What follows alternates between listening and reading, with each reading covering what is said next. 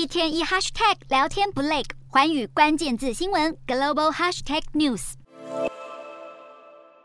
名欧洲议会议员分别是比利时籍的塔拉贝拉以及意大利籍的科佐利诺。眼看越来越多成员被爆出收受卡达巨额现金，帮当局洗白劳权争议，欧洲议会议长表示会痛定思痛，着手改革。这起丑闻是在上个月爆发，希腊籍欧洲议会议员，同样也是副议长的凯利被揭发与丈夫收取卡达贿赂，影响议会决议，并帮卡达说尽好话。调查人员甚至在他家中发现成袋纸钞，一系列突袭搜索，共查扣手机、电脑和多达新台币一千九百四十一万元的现金。去年十二月二十二号，比利时法官裁定凯利再羁押一个月，但包括凯利跟卡达都矢口否认行贿，包括欧洲议会议员在内，目前已经有多人被捕，案件仍在调查。而这也是欧盟近期最大的贪污丑闻之一。